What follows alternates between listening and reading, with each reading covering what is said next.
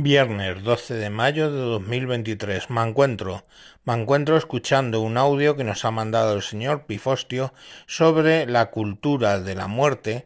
Esa eh, hace dos capítulos que hablé de ello y bueno, pues obviamente un antropólogo pues obvio que sabe más que yo sobre todos estos temas y ha hecho un audio un poco largo pero muy interesante. Os dejo con él. Este es un mensaje del señor Pifostio para el señor Mancuentro y sus oyentes en relación al eh, episodio que ha emitido sobre la cultura de la muerte.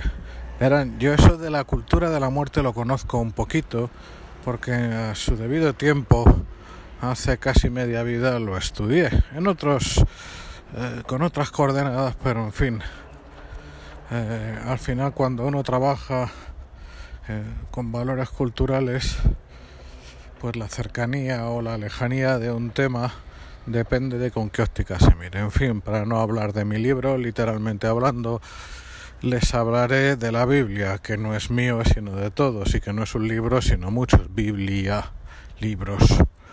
Bueno, recuerden ustedes en Éxodo si no recuerdan, cójalo en su casa. Y si no la tiene una Biblia en su casa, abran su, su teléfono y lean la traducción al español que más les apetezca. Bueno, no hay. Uh, bueno, para ir más al grano. Yo soy el Señor tu Dios que te saqué de Egipto, de la tierra de servidumbre, etcétera, etcétera. No adorarás imágenes, no adorarás a otro Dios delante de mí honrarás a tu padre y a tu madre. Y la traducción al español más común es no matarás. Claro, uno podría pensar, mmm, esto no funciona muy bien, porque en el propio Éxodo y sobre todo el Levítico se habla en muchas ocasiones de distintas penas capitales. La más conocida es matarás a la bruja, pero hay más. Y claro, ¿cómo puede ser que el Dios de los ejércitos les diera las leyes a los hebreos de que no maten ante todo, pero que maten a las brujas? En cuestión de leyes, lo crean o no, las leyes básicas, no hay contradicción. Otra cosa luego es además el desarrollo en la Mishnah, en la Gemara y el Talmud donde a partir de esas leyes básicas y de la eh, Torah oral se establece el corpus judío final de la halajá, eh, tal y como está codificada en Sulhan Aruj. En cualquier caso, en hebreo no dice no matarás, lo que dice es lo tersaj. Eso significa no asesinarás. Esto es, no quitarás la vida de forma impropia. No arrebatarás la vida de tu prójimo eh, por capricho o de forma inapropiada, porque tu prójimo ha sido creado a imagen y, semejante, a imagen y semejanza de Dios y por lo tanto su vida es sagrada. Claro, esto en su momento en las distintas culturas cristianas por aquello de la traducción errónea del Loter Sag a no matarás, pues se llevó de aquella manera. Por ejemplo, en las culturas católicas, que nuestra cultura era muy rigorista, efectivamente la iglesia no podía matar y por lo tanto en casos eh, los casos eh, con los agravantes recurrentes y demás que establecían en esa triste época, en el caso de los heréticos y demás, pues lo que hacían era entregarlo al brazo secular a la persona, porque la iglesia no podía matar. Los protestantes europeos, sin embargo, la mayoría de ellos, quiero decir, no andaban con esas disquisiciones porque en fin. Bueno, se modernizaron. Así mataron a Miguel Servet y así hicieron matanzas absolutamente horripilantes con los propios eh, predicadores y pastores luteranos y calvinistas, sobre todo estos últimos a la cabeza. Llegamos al siglo XX, un gran éxito civilizatorio aparente, pero que como tantos, no sé qué tanto fue éxito objetivo o éxito en evitar que pensáramos, logró que en buena parte del mundo se acabara prohibiendo la pena de muerte. En Europa, el último país, bueno, Bielorrusia la mantiene aunque en suspenso y Rusia no sé si la reinstauró o, la suspendió. O sea, la suspendió o la prohibió y luego la ha vuelto a restaurar en suspenso, pero bueno, en el caso ruso pasa lo mismo que en media Hispanoamérica, que no hay pena de muerte dentro del código legal, pero la gente se muere o las mueren. Y no solo las mueren los malandros, no, no. Hay veces que las fuerzas y cuerpos de seguridad del Estado pues se extralimitan y la persona pues acaba un poco muerta. En el caso hispanoamericano, incluyendo a Brasil en este caso, yo me pregunto sinceramente eh, si abolir la pena de muerte para que a cambio las fuerzas y cuerpos de seguridad del Estado pues se extralimiten periódicamente y por otra parte pues haya el número de armas que hay por las calles y demás si era la mejor idea. Pero en fin, en Europa, más allá del caso ruso o bielorruso, se acabó prohibiendo la pena de muerte en todo nuestro continente. Nosotros la prohibimos antes que los franceses, por cierto. Y el caso me acaba de pasar un individuo corriendo a toda velocidad. Lo que hace el hambre. En fin, como les decía, bueno, nosotros para adquirir pedigrí democrático tuvimos que prohibirla en cuanto llegó la constitución. a, a cierto número de años se legalizó otra práctica relacionada con la muerte, que es el aborto. Mm, podemos entrar en, los, en el lenguaje de los derechos, pero lo cierto y verdad es que el aborto, la terminación voluntaria, el fin o terminación voluntario y artificial, hay que decirlo, del embarazo, acaba con la vida de un ser vivo. Nadie puede negar que un feto es un ser vivo y el aborto acaba con su vida. Partir de aquí, eh, que se asuma o no lo que se hace es otra cosa, pero eso es un hecho. De hecho, el feto es un ser vivo, al mismo tiempo completamente dependiente de su madre, pero genéticamente independiente y sintiente a partir de una edad relativamente temprana. Cuando se ha prohibido con tanto entusiasmo que se muestren imágenes de lo que es un tercer mes de embarazo en las clínicas abortivas, por algo será, ¿no les parece?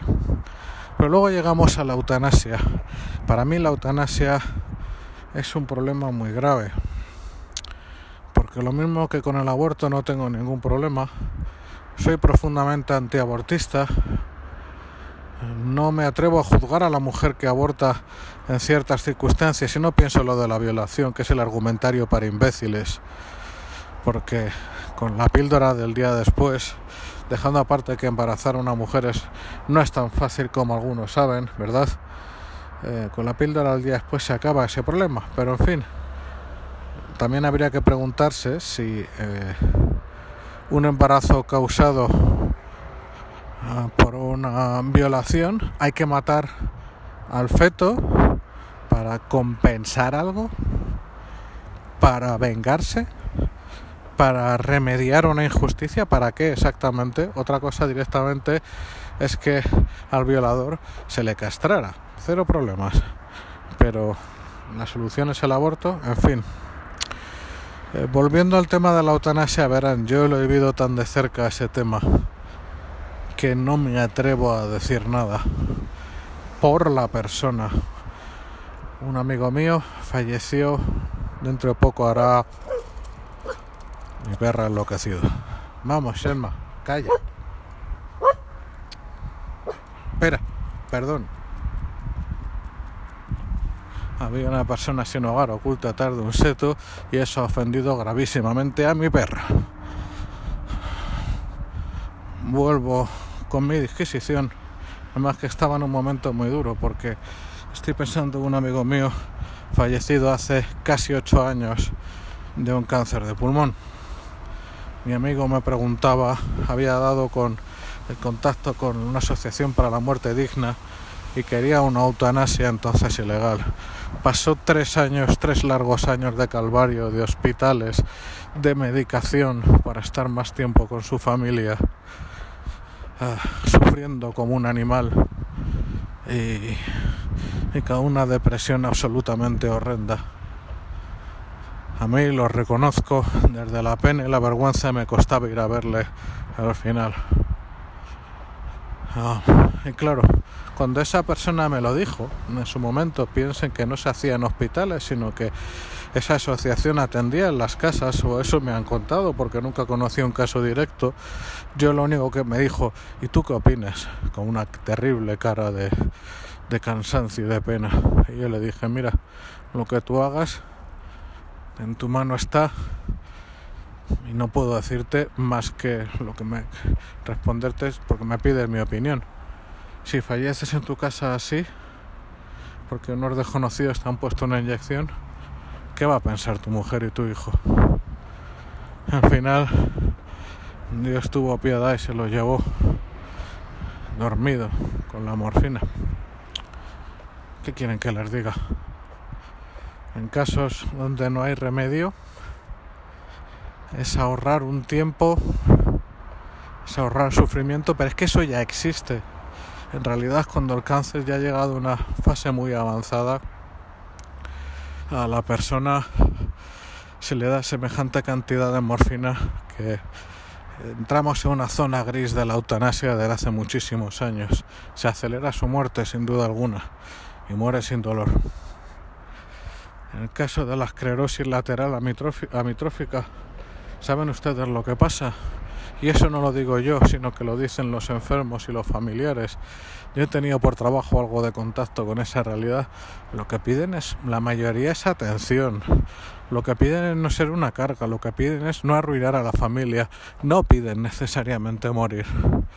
El que lo pide, porque tiene una tetraplegia por un accidente, ahí sí que no me siento capaz de juzgar porque el sufrimiento de esas personas, pensar en lo que son para su familia, pensar en que no hay salida, bueno, pocos motivos se me ocurren más justificables, no justificable nunca, pero sí comprensible para un suicidio, porque la eutanasia no es sino un suicidio asistido, sin dolor y libre del miedo de ser tu propia mano la que te quite la vida. En fin, no lo sé, el problema no es la persona que pide eutanasia, el problema es animar a la eutanasia, el problema es hablar del derecho, el problema casi es de celebración. En España todavía nos protegen los restos de cultura católica, pero en Holanda, país eh, calvinista por excelencia, se anima a los viejos que se han quedado sin familia ni amigos, se anima a los, depresivos, piénsenlo ustedes, una persona con depresión, que quien habla es su depresión, no ella, una persona que podría tener cierta calidad de vida si recibiera buena atención. Hay buena atención en un país, en un país calvinista y eso es la madre del cordero económica del asunto. Cuando se anima a la eutanasia lo que se está animando es a que las personas dejen de ser una carga para la sanidad, para la sacrosanta sanidad pública. Entre una persona que se le da cuidados y una persona que se, se le administra una inyección letal, pueden ustedes imaginar cuál es la preferencia para un administrador, para un gestor que solo piense en números. En fin, así las cosas. Y ya voy acabando. Habiendo hablado de dos casos de muerte, vuelvo al primero, al primero que ha sido expulsado de la cultura de la muerte actual o de la cultura hacia la muerte o del elogio de la muerte y la ausencia de la vida y ese maltusianismo que los más enfermitos celebran.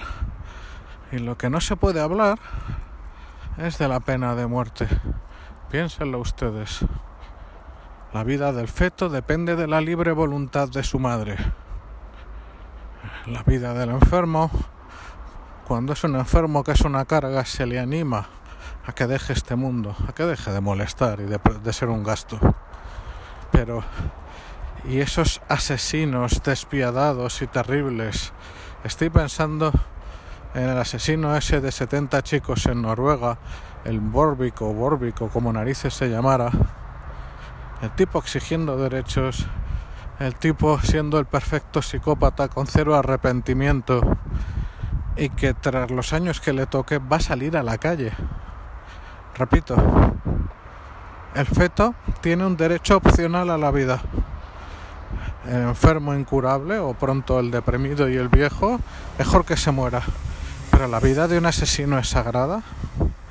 La vida de un criminal de guerra contra la humanidad, o un violador masivo, o un asesino de niños, o un asesino múltiple, ¿es sagrada? ¿Dónde estamos? ¿En qué sociedad estamos? ¿Hacia dónde queremos llegar con esos valores de la vida? ¿Por qué la vida del asesino y del criminal de guerra es sagrada? ¿Por qué la vida del feto es opcional?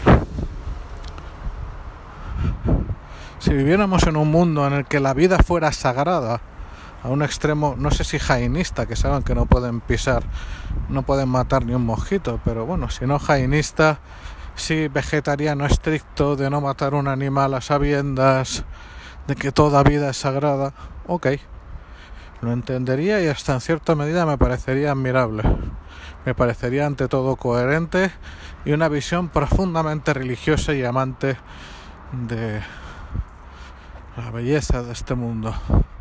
Pero cuando hay distintos casos en los que matar es una opción perfectamente válida, cuando la muerte entra cada vez por más recovecos, la pregunta que cabe hacerse es, ¿está bien? la muerte tiene espacio en nuestra sociedad. Ahora la pregunta es, ¿quién merece morir? Porque lo peor que tiene nuestra cultura es la pequeña reflexión que les acabo de hacer. El feto puede morir, el enfermo incurable, lo suyo es que se muera, el asesino, su vida es sagrada.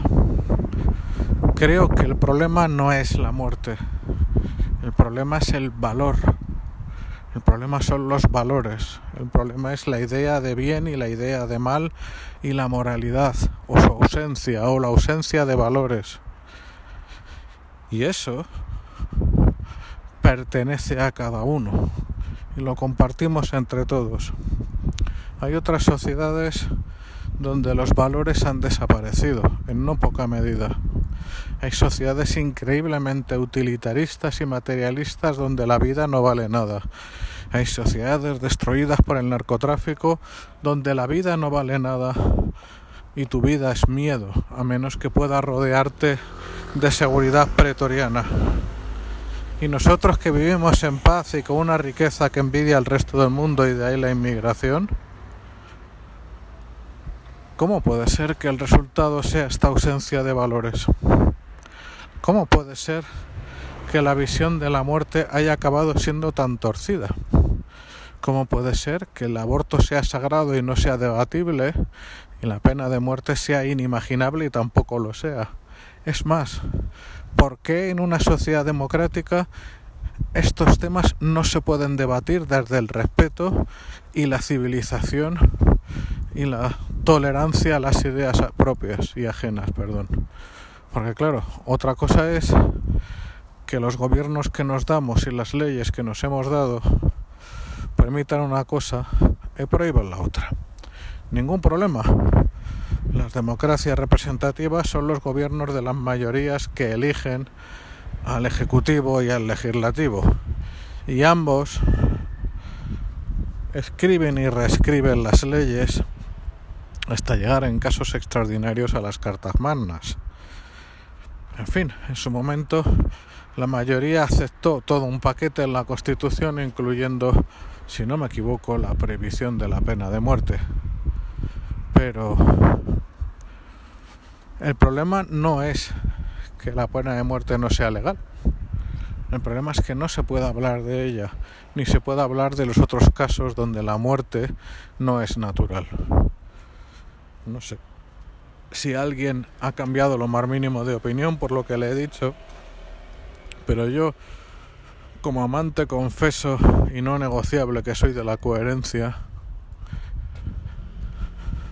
me quedo con esa desazón que arrastro desde hace años de por qué unas muertes son buenas y aceptables y otras no lo son. Que Dios les proteja a todos.